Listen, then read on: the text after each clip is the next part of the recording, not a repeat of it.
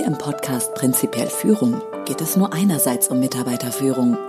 Andererseits geht es um Einblicke für ein besseres Miteinander in Beziehungen und Gesellschaft. Und ebenso um relevante Informationen und Zusammenhänge für Ihr ganz persönliches Leben.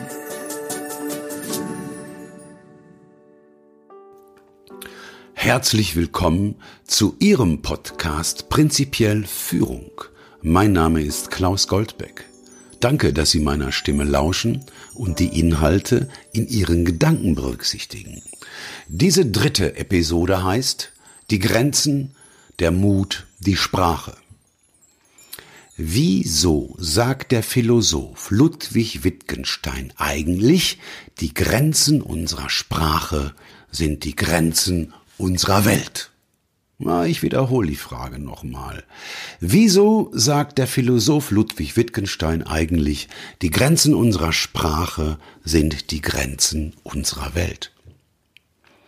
Wir bauen hier in dieser Episode, wie in allen später natürlich auch, auf dem Grundprinzip, dem Inhalt der zweiten Folge auf. Wir leben in einer polaren Welt, in einer Welt der Trennung, in einer Welt, in der alles mindestens zwei Seiten hat. Insofern muss alles ein Gegenteil, eine Kehrseite haben, muss sich alles auf etwas anderes beziehen. Und nun die Kernfrage dieser Episode. Was ist eigentlich das Gegenteil von Mut? Denn wenn wirklich jedes Ding zwei Seiten hat, muss es auch ein Gegenteil von Mut geben. Stelle ich die Frage in meinen Veranstaltungen, habe ich die korrekte Antwort noch nie, und es sind einige tausend Menschen bei mir gewesen, habe ich die korrekte Antwort noch nie, noch nie erhalten. Anstelle der korrekten Antwort höre ich Worte wie Feigheit oder Angst. Diese nicht korrekten Antworten höre ich, weil unser Gehirn gern Begriffe durcheinander haut und anderes Wichtiges ausschließt. Wir werden hier also in dieser Episode konkret das vermengte Trennen und das Ausgeschlossene einbeziehen. Die Frage nach dem Gegenteil von Mut kann zumeist deshalb nicht beantwortet werden, weil das Wort für das Gegenteil des Mutes gar nicht im aktiven Sprachschatz unserer Gesellschaft vorhanden ist. Dabei müssen wir Folgendes beachten.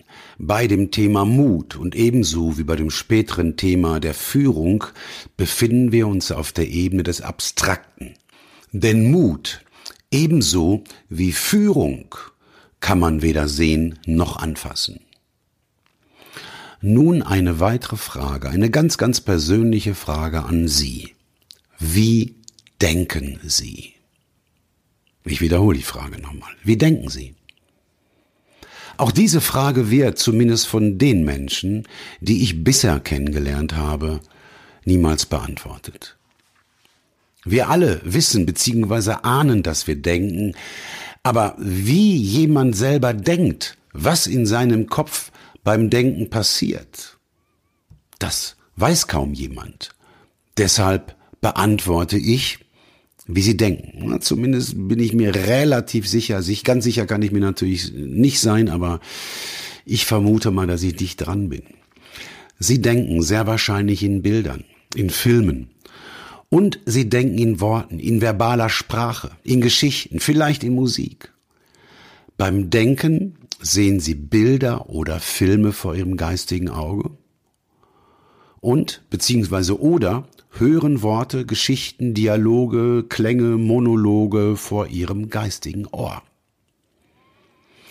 Wenn Sie jetzt gleich an einen Apfel denken wollen, was müssen Sie tun? Es reicht völlig aus, wenn Sie sich einen Apfel bildlich vorstellen. Denn ein Apfel ist konkret. Man kann ihn sehen, man kann ihn anfassen und essen kann man so einen Apfel auch noch. Wenn Sie nun aber an Mut denken wollen. Was müssen Sie dann tun? Können Sie sich ein Bild von Mut machen? Besser nicht. Machen Sie auch besser kein Bild von Führung.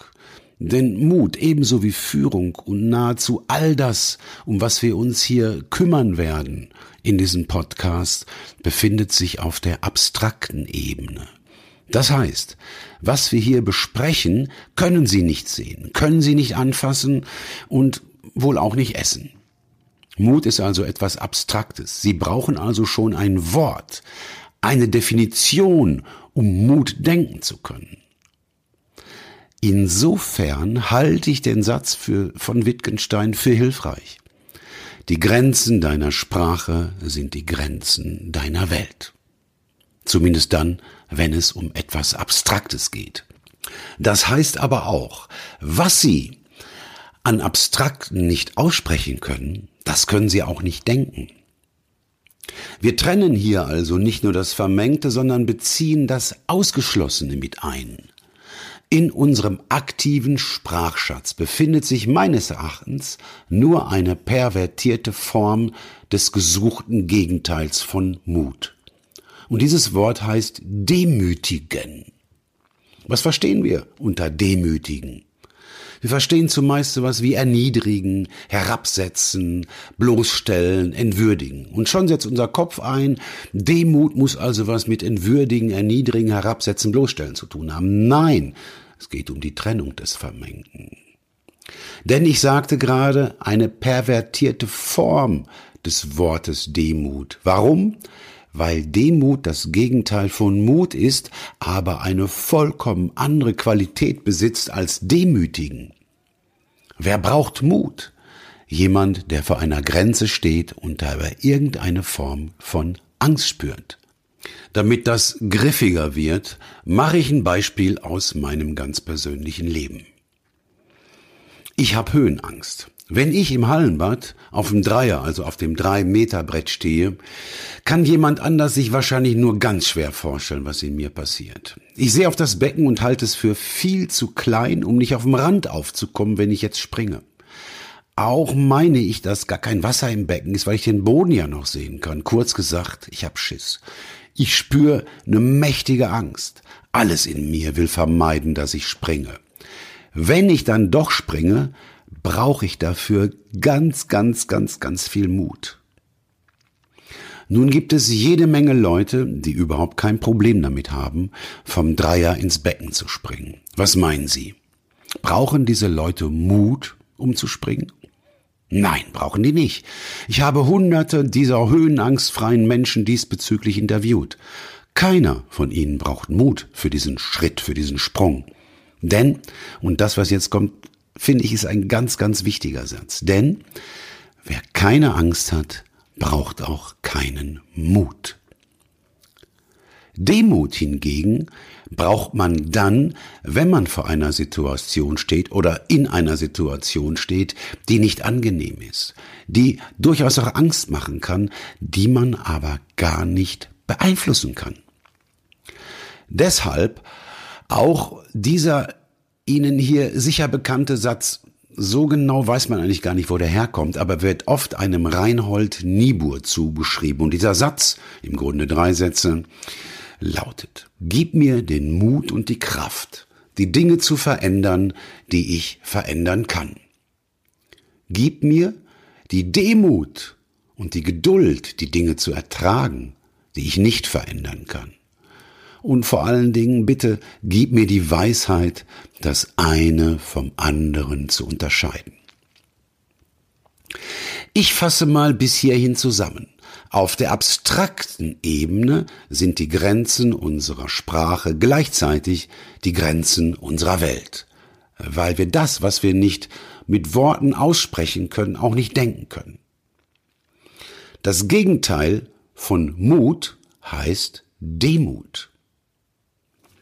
Demut brauche ich zum Beispiel immer dann, wenn ich von unseren Politikern etwas höre, was mich ärgert, was mich aufregt. Da kann ich wütend werden, wie ich will. Ich ändere nichts an den Entscheidungen der Politiker. Auch dann nicht, wenn diese Entscheidungen meiner Meinung nach noch so destruktiv sind. Ich könnte meine Wut mit einem Schild in der Hand auf der Straße rausbrüllen. Aber werde ich dadurch irgendetwas ändern? Nein. Mut ist in einer solchen Situation zunächst völlig unangebracht. Hier benötige ich Demut. Ich muss etwas ertragen, was ich für schwachsinnig halte. Hier brauche ich Geduld und einen kühlen Kopf. Vielleicht fällt mir doch mal etwas ein, was ich dazu beitragen könnte, dass es hier etwas besser wird. Vielleicht veröffentliche ja irgendwann mal ein paar Podcasts und ganz viele Menschen hören zu verstehen sogar, was ich sage, und die Politiker und anderen Entscheider werden sich so mit ihrer Inkompetenz dann nicht mehr halten können, weil es zu viele Wähler, zu viele Mitarbeiter gibt, die mehr Zusammenhänge begriffen haben als die Regierenden. Dann, aber erst dann, werden auch die lernen, lernen müssen. Aber dazu vielleicht später mehr. Übrigens, deshalb brauche ich auch schon ein klein wenig Mut, um diese Podcasts hier zu veröffentlichen. Aber was ist mit Angst und Feigheit? Mit den beiden Begriffen, die ich oft als Antwort erhalte, wenn ich nach dem Gegenteil von Mut frage. Wer keine Angst hat, braucht auch keinen Mut. Angst ist also nicht das Gegenteil von Mut, sondern die Voraussetzung dafür, um Mut überhaupt haben zu können. Feige wäre ich beispielsweise, wenn ich auf dem Dreier stehe, nicht springe und mich stattdessen ganz langsam und vorsichtig rückwärts bewege, um mit vielleicht zitternden Beinen und hochrotem Kopf die Leiter wieder herunterzuklettern. Feigheit ist also die Abwesenheit von Mut. Nochmal zurück. Angst ist die Voraussetzung, um Mut haben zu können. Feigheit ist die Abwesenheit vom Mut. Und Demut ist das Gegenteil. Sie merken, wie komplex die Gemengelage ist. Sie sehen aber auch, wie leicht wir Dinge, die gar nicht zusammengehören, in einen Topf hauen und anderes, was wirklich Wichtiges, einfach ausschließen. Deshalb der Satz von Matthias Wager von Kibet, Sie kennen ihn bereits, aus einem vorherigen Teil, es geht um die Trennung des Vermengten und um die Einbeziehung des Ausgeschlossenen. Aber wir sind mit dieser Episode noch nicht ganz fertig. Abschließend möchte ich noch was fragen. Was erscheint Ihnen, Ihnen ganz persönlich, ja, für besser? Mut oder Demut? Das ist natürlich eine Frage, die man so gar nicht stellen sollte. Sie ist folgender Frage sehr, sehr ähnlich. Was erscheint Ihnen ganz persönlich als besser? Licht oder Dunkelheit? Damit wird, glaube ich, klar, es geht nicht um Mut oder Demut, sondern es geht immer um beides, um eine dynamische Balance zwischen beidem. Da haben wir sie ja wieder, die Polarität.